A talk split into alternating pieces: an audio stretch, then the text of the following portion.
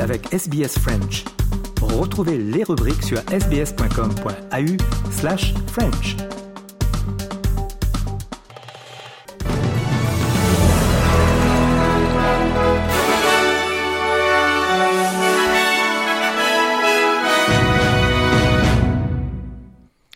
La ministre australienne des Affaires étrangères Penny Wong a rencontré hier son homologue palestinien Riyad al-Maliki dans la ville de Ramallah en Cisjordanie. La visite de Madame Wong intervient alors que la violence s'est intensifiée en Cisjordanie, occupée par Israël depuis le début de la guerre à Gaza. On écoute Penny Wong. It is clear from uh, the conflict uh, that the path to peace demands uh, a just and enduring two-state solution. It demands a uh, the recognition of Palestinian Palestinians' aspirations for statehood, uh, and it demands uh, security for Israelis. Les attaques israéliennes contre Gaza ont été au cœur des discussions du Forum économique mondial en Suisse. Le secrétaire général des Nations Unies, Antonio Guterres, s'est exprimé avec fermeté en appelant à un cessez-le-feu humanitaire immédiat à Gaza. The world is standing by civilians, mostly women and children, are killed, maimed, bombarded, forced from their homes and denied access to humanitarian aid. I repeat my call for an immediate humanitarian ceasefire in Gaza and a process that leads to sustained peace for Israelis and Palestinians based on a two-state solution. That is the only way to stem the suffering and prevent a spillover that could send the entire region up in flames. Un accord négocié par le Qatar et la France, le premier depuis la fin d'un cessez-le-feu d'une semaine en novembre dernier, prévoit la livraison de médicaments et d'aide à environ 45 des plus de 100 otages encore détenus par le Hamas en échange de l'acheminement d'aide humanitaire aux Palestiniens. Les précisions de Julien Chavannes et de Boris Vichit pour RFI. C'est la première fois qu'Israël et le Hamas arrivent à se mettre d'accord depuis la fin de la trêve en novembre. L'opération a été négociée pendant plusieurs mois grâce à la médiation du Qatar et de la France. Début octobre, le Forum des familles de disparus et d'otages, une association de la société civile, contacte la France avec l'idée de faire entrer des médicaments pour les Israéliens retenus en captivité dans la bande de Gaza. Une source diplomatique française raconte à RFI qu'il a fallu plus de trois mois d'aller-retour compliqués entre Paris, Doha, le Hamas et Israël pour se mettre d'accord. Ce sont 45 otages qui devraient recevoir les médicaments dont ils ont besoin pour de l'asthme, du diabète ou des problèmes cardiaques. Selon le Hamas, pour chaque carton de médicaments destiné aux otages, l'accord prévoirait en échange 1000 cartons d'aide humanitaire pour les Gazaouis. Les rebelles outils du Yémen, à nouveau désignés comme entité terroriste par les États-Unis, et les outils assurent qu'ils poursuivront leurs attaques en mer Rouge.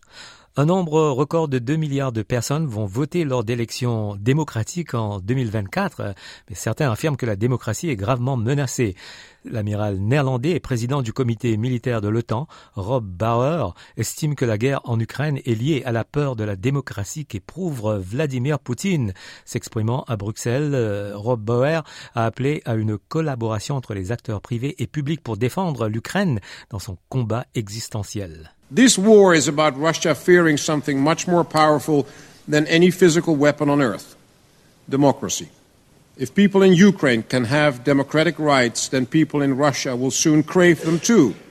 That is what this war is actually about.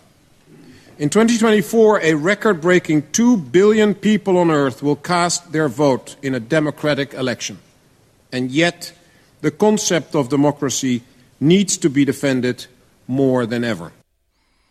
Après la victoire de Donald Trump euh, lors des caucus de l'Iowa, la course à l'investiture républicaine pour la présidentielle de 2024 s'est tournée vers le New Hampshire. L'ancienne ambassadrice des Nations Unies, Nikki Haley, et le gouverneur de la Floride, Ron DeSantis, font face à une pression pour améliorer leur performance après que les caucus ont montré un écart important entre eux et l'ancien président américain.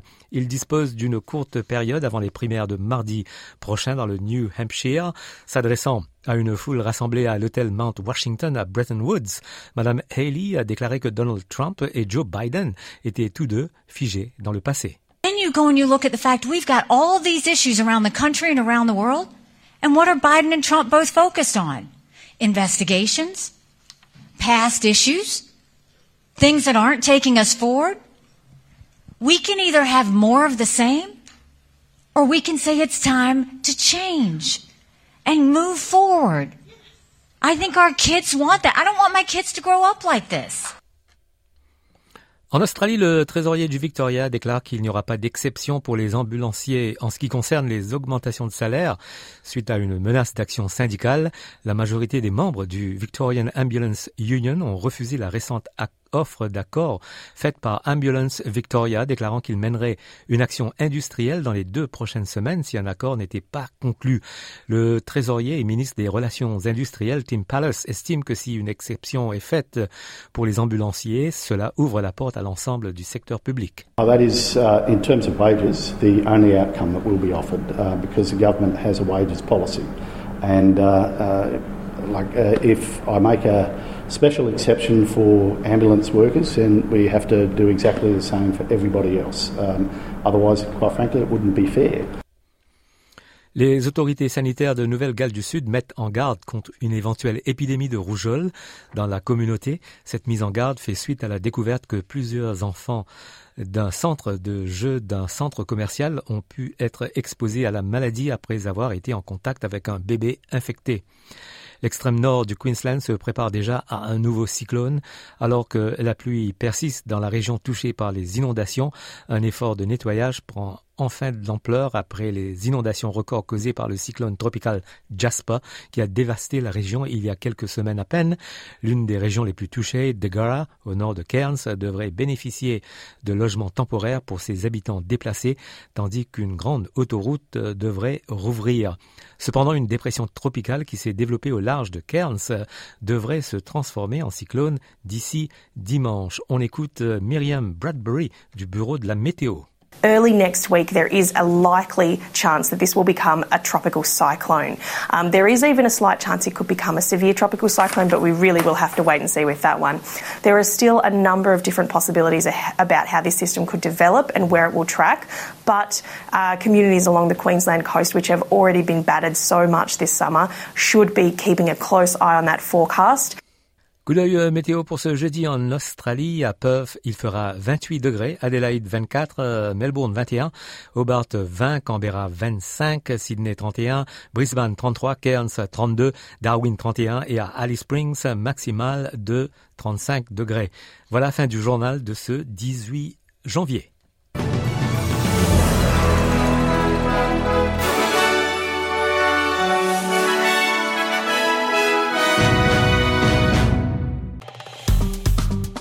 Aimez, partagez, commentez.